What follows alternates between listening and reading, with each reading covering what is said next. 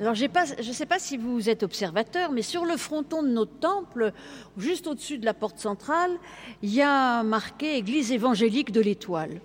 Alors il y a pas mal de personnes qui nous demandent pourquoi il y a marqué évangélique? Et puis ça crée parfois des confusions. J'ai souvenir euh, d'un reportage sur euh, M6, euh, je ne sais plus ce qu'il y avait eu comme scandale dans une église dite évangélique en France, je ne sais plus trop. il y avait une journaliste qui, qui était là devant notre temple et qui dit Vous voyez, les églises évangéliques maintenant sont majoritaires en France.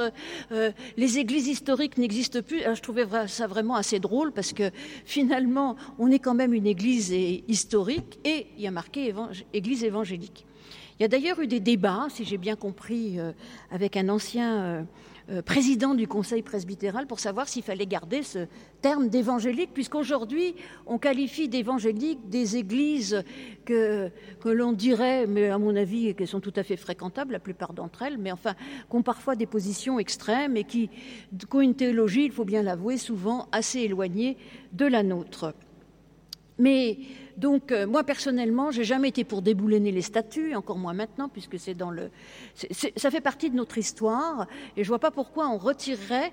D'abord, ça coûte très cher, mais bon, euh, c'est pas à mon avis, l'argument principal, c'est que moi, je trouve que ça fait partie de notre histoire. Au moment, à la fin du XIXe siècle, où cette église a été créée, elle s'appelait encore Église évangélique. Et puis, vous savez, euh, si vous ne savez pas, il y a huit ans, ça va faire juste huit ans maintenant, nous nous sommes les églises réformées, c'est-à-dire d'origine calviniste, qui s'appelaient églises réformées, se sont unies, mariées avec euh, l'église luthérienne. Mais l'église luthérienne s'appelait il y a encore huit ans église évangélique luthérienne.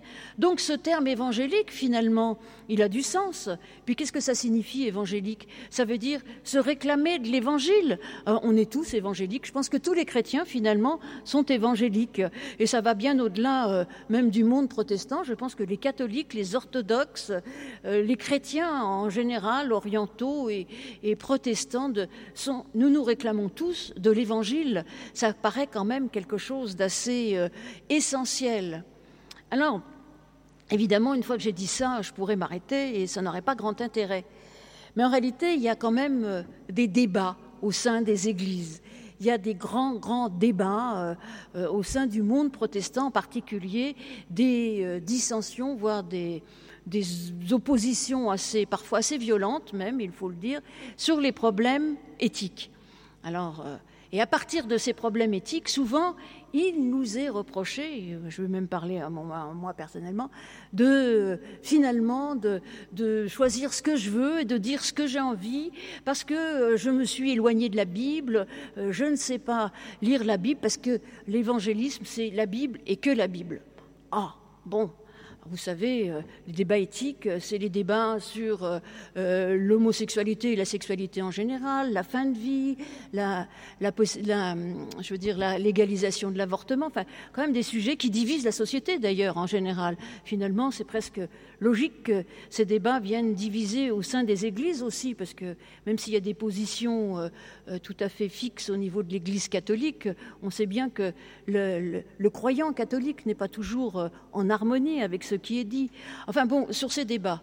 Et s'il y a bien une, une vidéo, vous savez, on fait des petites vidéos, euh, euh, une question, un jour une question, enfin on faisait ça l'année dernière en fin de confinement, et celle qui a créé, à mon avis, le plus de commentaires, c'est celle que j'ai faite sur l'homosexualité, où je dis que c'est ni un péché, ni une maladie, et bienvenue à tout le monde dans nos églises. Et, donc, euh, eh ben alors là, alors je ne sais pas lire la Bible, je vais, je vais aller brûler en enfer euh, avec euh, tous les pervers euh, qui peuvent m'entourer. Enfin bon, donc je me suis dit quand même que de temps en temps, fallait poser les choses. Bon, ça m'amuse un peu, en fait, euh, ces, commentaires qu'on me laisse. Alors, on les efface au fur et à mesure parce qu'on n'a pas envie trop de faire du débat. Euh, on peut le faire ailleurs, le débat, que sur euh, YouTube et tout. Donc, les commentaires pas très agréables, on les efface. Et moi, si je les efface, c'est presque plus par respect à celui qui me l'envoie que, que pour défendre ma position. Mais en réalité, je pense que quand on nous reproche souvent d'être de, ne pas lire la Bible, d'avoir quitté, de n'être pas être biblique, évangélique, en fait, c'est une, une grave erreur. Parce que s'il y a bien Moi, personnellement, ma foi ne s'ancre pratiquement que dans la Bible. Évidemment, dans les rencontres et tout, mais ma foi se nourrit de la lecture de la Bible. Et puis, pour terminer sous ces histoires d'évangéliques, et après j'essaierai de défendre pourquoi la lecture de la Bible est quelque chose de complexe, et autrement, ça ne peut se limiter à trois versets euh, choisis euh, où on veut, eh bien, je voudrais dire qu'en ce moment aussi, euh, au sein du protestantisme, c'est le monde que je connais le mieux, on colle des étiquettes. Alors, lui, il est évangélique, lui, il est orthodoxe, lui, il est classique, lui, il est libéral. Eh bien, non. Moi, ces étiquettes, j'en ai assez. Déjà, dans la société, on colle des étiquettes à longueur de temps, eh bien, on peut être tout en même temps et finalement, on est chrétien. Et chacun Évidemment que nous interprétons un peu les choses de manière différente et nous essayons de, vivre de la manière la plus belle possible. Je dis bien on essaye, on n'y arrive pas toujours et de temps en temps évidemment qu'on chute et qu'il faut se relever. Mais la chose qui nous réunit tous, c'est que Dieu nous aime et que finalement cet amour de Dieu nous nourrit et tout au long de la Bible, je trouve cet amour de Dieu. Bon, pour en revenir à cette histoire de Bible, d'évangile, en fait, je trouve que ceux qui ont des positions très arrêtées, je ne les envie pas trop, mais en réalité, je trouve que c'est un peu facile. Parce que la Bible est un texte d'une richesse, d'une complexité énorme. Vous savez, il y a le philosophe Paul Ricoeur, que j'aime bien d'ailleurs, je pense que dans la manière dont je lis la Bible, il a été très précieux. Euh, et en tout cas, il disait toujours compliquons, compliquons. Parce que lorsque nous simplifions, en général, on arrive dans l'erreur. Je pense que c'est d'ailleurs quelque chose qu'on pourrait entendre aujourd'hui dans notre société en dehors de la lecture de la Bible. Ne pas se, contenter des simplifications. Parce que le monde est complexe évidemment que la Bible est d'une lecture riche et complexe. D'abord, ça, a été écrit sur des siècles et des siècles. Donc évidemment que le monde évolue. Eh bien, la Bible évolue ici aussi bien. Dans la Bible, on voit bien qu'il y a des relectures sans cesse. Pourquoi l'apôtre Paul dit-il au début dans la, dans la lettre aux Corinthiens, écoutez, si vous pouvez rester célibataire, c'est quand même mieux. Hein. Bah, parce que rester célibataire, on attendait un retour imminent du Christ. Donc en fait, le célibataire, il a plus de temps pour, euh, pour euh, évangéliser, pour travailler pour Dieu. Bon, si vous ne pouvez pas faire autrement, mariez-vous quand même. Hein. il n'était pas non plus.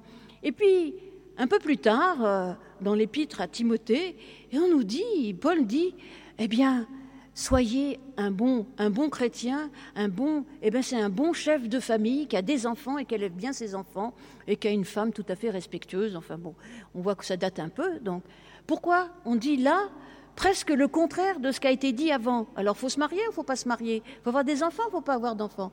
Eh bien, parce que Paul s'est adapté à son contexte et il sait bien que le retour du Christ n'est pas forcément imminent et qu'il faut s'installer dans la société et puis donc il faut fonder des familles et puis finalement faire plein de petits chrétiens.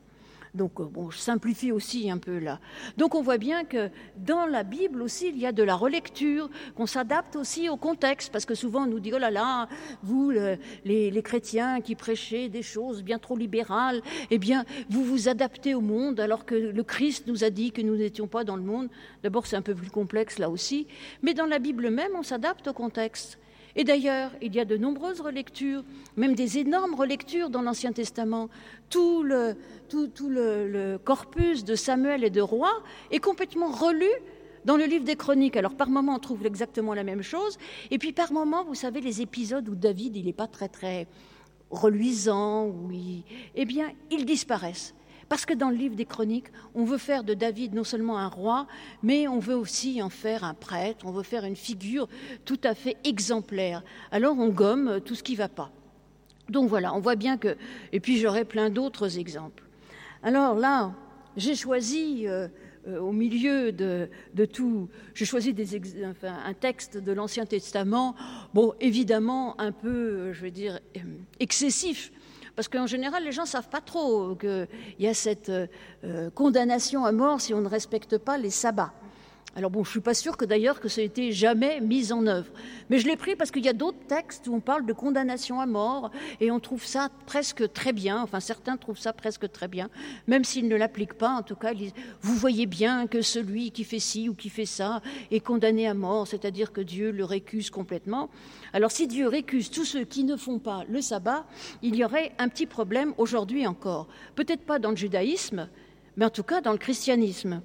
Donc euh, nous pouvons essayer de voir un peu la tension qu'il y a dans, entre, dans ces textes, le, le choc qu'il peut y avoir entre ces textes. Et peut-être que c'est dans cette tension, dans cet arc, en fait, que se trouve la vérité. Parce que dans la Bible, jamais on nous dit, d'ailleurs Jésus le premier ne dit jamais j'ai la vérité, moi je sais. Non, il dit je suis la vérité. Être la vérité, vivre en vérité, en esprit et en vérité. C'est ce à quoi nous sommes invités. Et c'est tout à fait différent que d'avoir cette espèce de possession en disant Moi je sais, je sais, je m'appuie, voilà, dans tel verset il y a marqué ça. S'il suffisait de quatre versets, la Bible ne se résumerait pas aux milliers de pages qui nous sont offertes. Donc ainsi, dans cette condamnation à mort, j'ai certes été un peu excessive, et vous savez, la plupart du temps, vous savez, la plupart d'entre vous savent que le, sabbat est un commandement qu'on trouve au milieu des dix paroles, de manière d'ailleurs un peu différente dans, le livre de l'Exode ou dans le livre du Deutéronome. Le livre de l'Exode faisant référence à la création du monde en sept jours, et le, septième jour étant le jour du repos. Et dans le livre du Deutéronome, il nous est dit tout à fait autre chose, c'est parce que tu as été esclave en Égypte, il faut que toi aussi tu donnes du repos à tous ceux qui sont dans ta maison. C'est-à-dire, cela rappelle la libération. Ainsi qu'on voit que le sabbat est quand même en lien avec la création et la libération. J'y reviendrai. Alors c'est par ailleurs, j'entends déjà les, les, voix monter me disant Ah oui, mais c'est l'Ancien Testament, donc finalement, euh, ça a beaucoup moins d'importance que ce que Jésus dit là euh, dans l'évangile de Marc euh, sur le sabbat. C'est pas tout à fait juste. C'est pas tout à fait juste parce que je pense que s'il n'y avait pas l'Ancien Testament, il n'y aurait jamais le Nouveau Testament. Certes, il y a un nouvel éclairage, une nouvelle orientation, et nous y viendrons ensuite. Mais déjà dans l'Ancien Testament, il y a des critiques des rites de ceux qui sont trop dans le rite. Ces critiques, d'ailleurs, se trouvent le plus souvent dans les livres prophétiques. Mais au niveau du judaïsme, les livres prophétiques, c'est pas ce qu'on appelle que les prophètes, nous. C'est-à-dire que ça va du livre de Josué jusqu'à la fin des prophètes. Donc c'est un corpus qui comprend aussi les livres de Samuel, les livres de rois. Je dirais vous allez comprendre pourquoi je dis ça tout à l'heure. Mais revenons, avant de passer à l'interprétation un peu de ce texte de Marc que certains d'entre vous connaissent, je voudrais dire que Jésus lui-même nous invite à lire autrement, à nous intéresser, à interpréter. Vous savez, à un moment donné, il y a une controverse dans l'évangile de Luc au chapitre 10, juste avant l'histoire du bon samaritain, quand lorsqu'un spécialiste de la loi se lève et demande à Jésus mais pour le mettre à l'épreuve, nous est-il dit, Maître, que dois-je faire pour hériter de la vie éternelle? Et Jésus lui répond, Qu'est-il écrit dans la loi? Comment lis-tu? Ça, c'est intéressant. Il lui dit pas qu'est-il écrit, il lui dit qu'est-il écrit et comment lis-tu. C'est-à-dire qu'il y a bien la notion du savoir, qu'est-il écrit, mais la notion aussi de l'interprétation interprété avec l'esprit, comme on verra. D'ailleurs, euh, il répond, tu aimeras le Seigneur ton Dieu de tout ton cœur, de toute ton âme, de toute ta force et de toute ton intelligence et ton prochain comme toi-même. Ça, c'est le spécialiste de la loi qui le dit, voyez, finalement. Ce que Jésus nous offre vient de l'Ancien Testament, du livre euh, du Deutéronome et du Lévitique, et ces deux commandements se trouvent là. Mais les mettre ensemble, eh bien, change tout. Et peut-être que s'il fallait retenir un verset, mais je ne suis pas sûre que ça soit suffisant. C'est peut-être celui-là qu'il faut retenir, ce commandement d'amour de Dieu et d'amour réciproque. Jésus d'ailleurs lui répond, tu fais bien, fais cela et tu vivras, tu as bien dit. Donc on voit que cet appel à l'interprétation, Jésus même le fait. D'ailleurs, Jésus n'a de cesse d'interpréter, y compris dans notre passage de l'évangile de Marc, où finalement il cite euh, un passage de, Samuel et puis euh, il interprète. Donc, alors, il nous appelle à interpréter. Je disais que ce n'était pas qu'une histoire d'Ancien Testament et de Nouveau Testament, parce que dans le Nouveau Testament même, Jésus semble se contredire. Il y a ce très beau discours d'adieu qui commence, où Jésus nous dit, dans l'évangile de Jean chapitre 14, Je vous laisse la paix, je vous donne ma paix. Moi, je ne vous donne pas comme le monde donne, que votre cœur ne se trouble pas et ne cède pas à, à la lâcheté. Jésus nous donne sa paix. Mais voici qu'ailleurs, dans Matthieu, il nous dit Ne pensez-vous pas, ne pensez pas que je sois venu apporter la paix sur la terre? Je ne suis pas venu apporter la paix, mais l'épée. Car je suis venu mettre la division entre l'homme et son père, etc.. Donc alors, Jésus, c'est la paix ou Jésus, c'est l'épée, la guerre? Ah, eh bien, Bien sûr qu'il faut interpréter, je vais le faire très rapidement, mais certainement que c'est encore plus complexe que ce que je dis. Ce que Jésus dit à ses disciples qui vont être dans la peine parce qu'il va les quitter, c'est qu'il nous offre à tous et à toute la paix du cœur, le calme dans nos existences. Et c'est justement à partir de cette paix, de ce calme, que nous pourrons affronter eh ce qui, dans le monde, eh va nous éprouver, va nous diviser, parce qu'en effet, nous aurons de nombreux combats, nous avons de nombreux combats à mener, des ruptures dans nos existences. Alors oui, il y aura certainement par moments euh, de la... Quand il dit la guerre, il sait bien en fait que c'est comme ça a été écrit un peu après, en fait, on sait bien que dans les familles, il y a des divisions entre les chrétiens et ceux qui ne sont pas chrétiens, et que dans le monde, il y a des divisions aussi. Eh bien oui, Jésus nous dit que à partir du moment où nous avons la paix dans nos cœurs, nous pouvons aller au combat. Et je pense que c'est vraiment cela qui est là au cœur de nos. Il ne s'agit pas d'opposition, mais il s'agit en fait de lire ensemble ces textes, de les faire résonner les uns par rapport aux autres, ce que j'aime beaucoup faire. Donc revenons à notre texte de l'Évangile de Marc. Euh, lorsque Jésus va énoncer cette phrase si connue, le sabbat L'homme n'est pas, enfin, je me souviens jamais dans quel sens. Le sabbat n'a pas été créé pour l'homme, mais bon, enfin bon, je le dirai tout à l'heure. Je, suis désolée, mais ouais. Bon, pour, pour, revenir à la controverse, je voudrais, euh, comment dire, remettre dans ce contexte, parce qu'on est dans une controverse là qui a déjà débuté avant. Juste avant, au verset 14, il y a une histoire où Jésus et ses disciples mangent avec les collecteurs d'impôts, avec les pêcheurs, enfin avec les gens avec qui il ne faut pas manger. Alors déjà, on leur reproche ça. Après, on va reprocher euh, à Jésus le fait que ses disciples ne jeûnent pas, alors que les disciples de Jean jeûnent. Et voilà que là est amenée une sorte de controverse sur le sabbat. Mais en fait, ce texte est quand même assez plein d'incohérences, si vous faites attention. Pourquoi les disciples arrachent les épis. Pour manger, peut-être, mais moi je ne crois pas, vous savez, manger les épis directement comme ça, c'est quand même pas euh, très digeste. Hein. Euh, donc ça serait pour éventuellement faire du pain après. Alors en effet, là, il y a un problème. Souvent on interprétait cela comme ça, puisque Jésus après, après parle de manger. Pourquoi ils arrachent les épis? Ça reste une énigme. En tout cas, c'est vrai qu'on peut manger le jour du sabbat, mais on n'a pas le droit d'arracher des épis. On n'a pas le droit de moissonner. Ça, c'est une chose. Et en cela, eh bien, ils viennent euh, contrecarrer les lois sur le sabbat. Mais Jésus ne répond pas du tout euh, sur le même plan.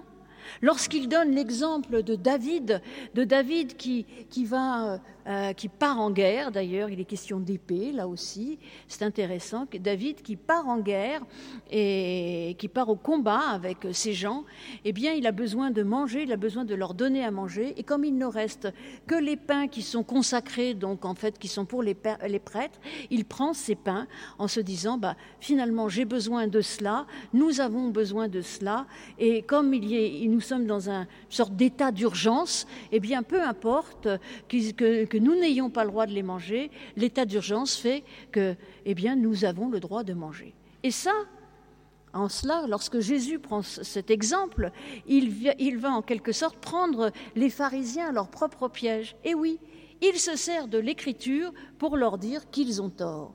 Seulement, moi, ça me pose quand même un problème parce qu'il sert d'une écriture qui n'a rien à voir avec la question posée euh, euh, par les pharisiens. D'ailleurs, vous avez fait attention, il leur dit N'avez-vous pas lu que? Parce qu'en fait, il parle de manger. Et les disciples ne mangent pas. Ils n'ont certainement pas mangé les épis tout de suite. Puis de toute façon, on vient de nous dire qu'ils étaient à table, qu'ils jeûnaient pas. Donc, à mon avis, lorsqu'ils vont se promener là à travers champs avec Jésus et qu'ils arrachent quelques épis, eh bien, euh, euh, c'est pas parce qu'ils ont faim. Ils sont déjà repus, si on suit bien l'histoire. Donc, euh, pourquoi Jésus est, comment dire, va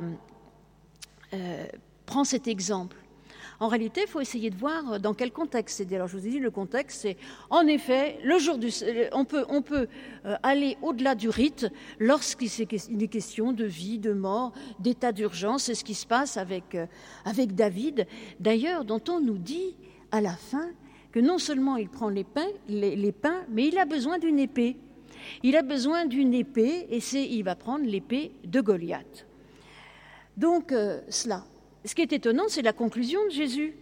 Lorsqu'il dit que le sabbat n'a pas été fait pour les hommes, n'a pas été créé pour les hommes, puisque c'est ce qui est dit dans, notre, dans, euh, dans cette phrase. Parce que ça n'a rien à voir avec l'histoire des pains. Ça a à voir avec ce qu'il y a avant. Peut-être que si Jésus prend cet exemple, c'est déjà pour les déplacer un peu, pour essayer de revoir tout ce qui est de l'ordre du rituel. Et le sabbat en fait partie. Et on sait bien que, d'ailleurs, les controverses sur le sabbat, il y en a énormément dans la Bible. Tout ce qui est de l'ordre du rituel est remis en cause.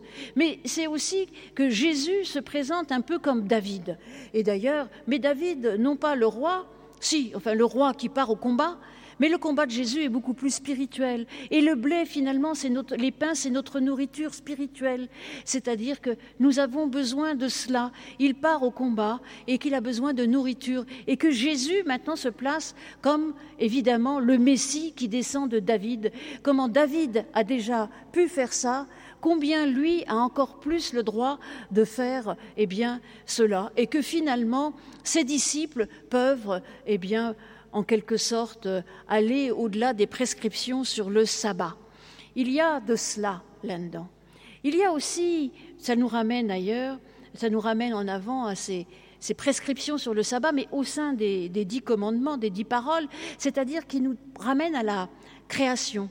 dans la phrase, on nous dit le sabbat n'a pas été fait pour l'homme, mais en réalité, L'homme n'a pas été fait pour le sabbat. Je ne sais plus, il faut que j'aille regarder parce que, bref, par moments, je... dites-moi, dites-moi tout. Voilà, le sabbat a été fait pour l'homme et non l'homme pour le sabbat. Et désolé. Hein. Et en réalité, ce qui nous est dit, c'est le sabbat n'est pas advenu le, sabbat est advenu, excusez-moi, le sabbat est advenu pour l'homme. Le sabbat a été créé pour l'homme. Ça nous renvoie à la création. Il y a quelque chose de beaucoup plus fort dans cette histoire. Le sabbat a été créé pour l'homme. Ainsi, le sabbat nous renvoie à la création, à une nouveauté, à quelque chose de tout à fait neuf, une nouvelle création. Et c'est cela n'a de cesse d'annoncer le Christ.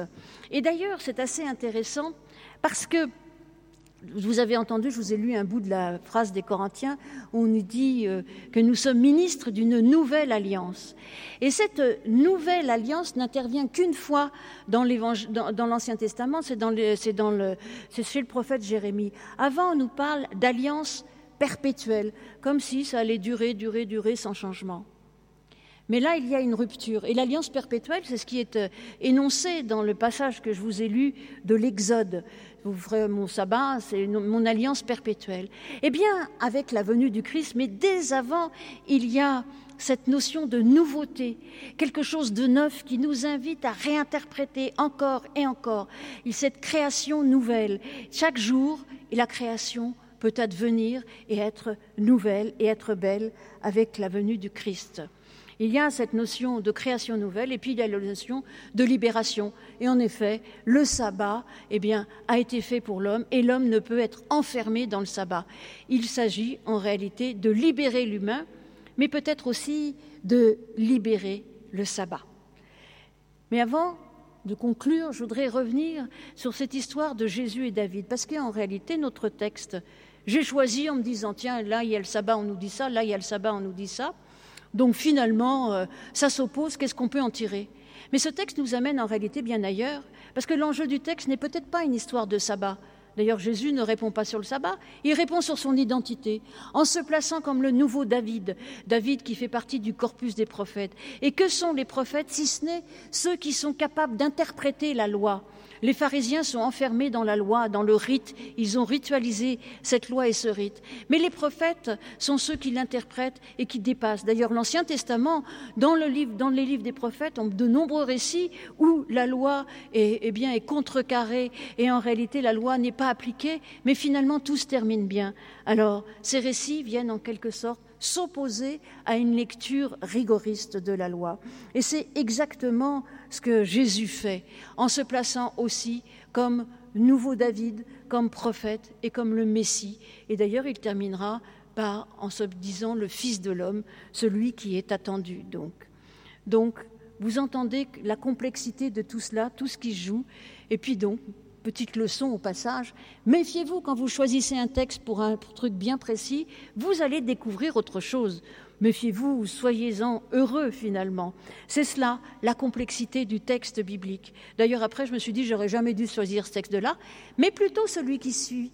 Parce que juste après, au début de, chapitre 3 de l'évangile de Marc, il nous est dit que Jésus guérit un homme qui a la main sèche dans une synagogue un jour de sabbat. Ça nous montre déjà que Jésus est plutôt un bon juif, il va à la synagogue le jour de sabbat. Mais il va guérir. Et là, vraiment, il y a un vrai enjeu. L'enjeu, c'est qu'il remet quelqu'un dans sa dignité.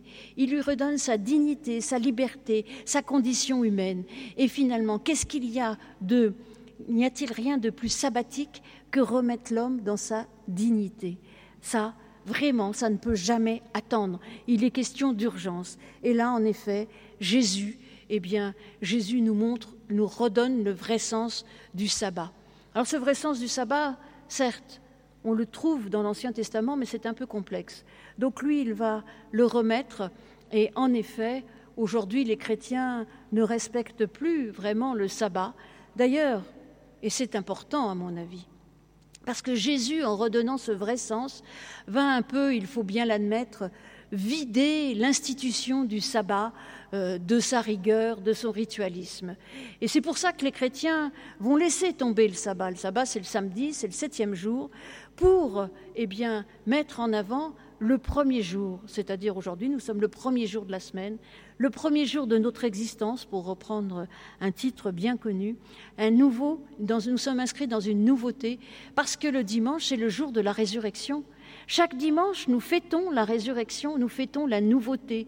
Et en effet, nous pouvons entendre qu'aujourd'hui, nous sommes, eh bien, tournés vers Dieu, mais grâce à l'Esprit qu'il nous a envoyé. Alors ça, c'est pour dans, dans 15 jours, mais enfin, l'Esprit, nous l'avons reçu parce qu'en effet, nous sommes invités à lire la Bible, à lire nos existences, à aller à la rencontre des, autres, habiter de cet esprit, de cet esprit qui nous fait vivre et non nous installer dans cette lettre qui tue, comme nous dit l'apôtre Paul. Ainsi, oui, les chrétiens eh bien, peuvent ne pas faire sabbat, mais nous sommes invités à nous tourner vers Dieu. Mais je pense alors, euh, comme les protestants ont quand même vidé pas mal de rites, je pense qu'il faut tout de même conserver des temps où nous nous tournons vers Dieu, nous nous mettons à l'écoute de Dieu. Alors, si ce n'est pas le dimanche, ça peut être un autre moment, mais gardons ces temps essentiels parce que ces petits sabbats dans nos existences nous permettent de rester en lien avec Dieu et avec les autres. Amen.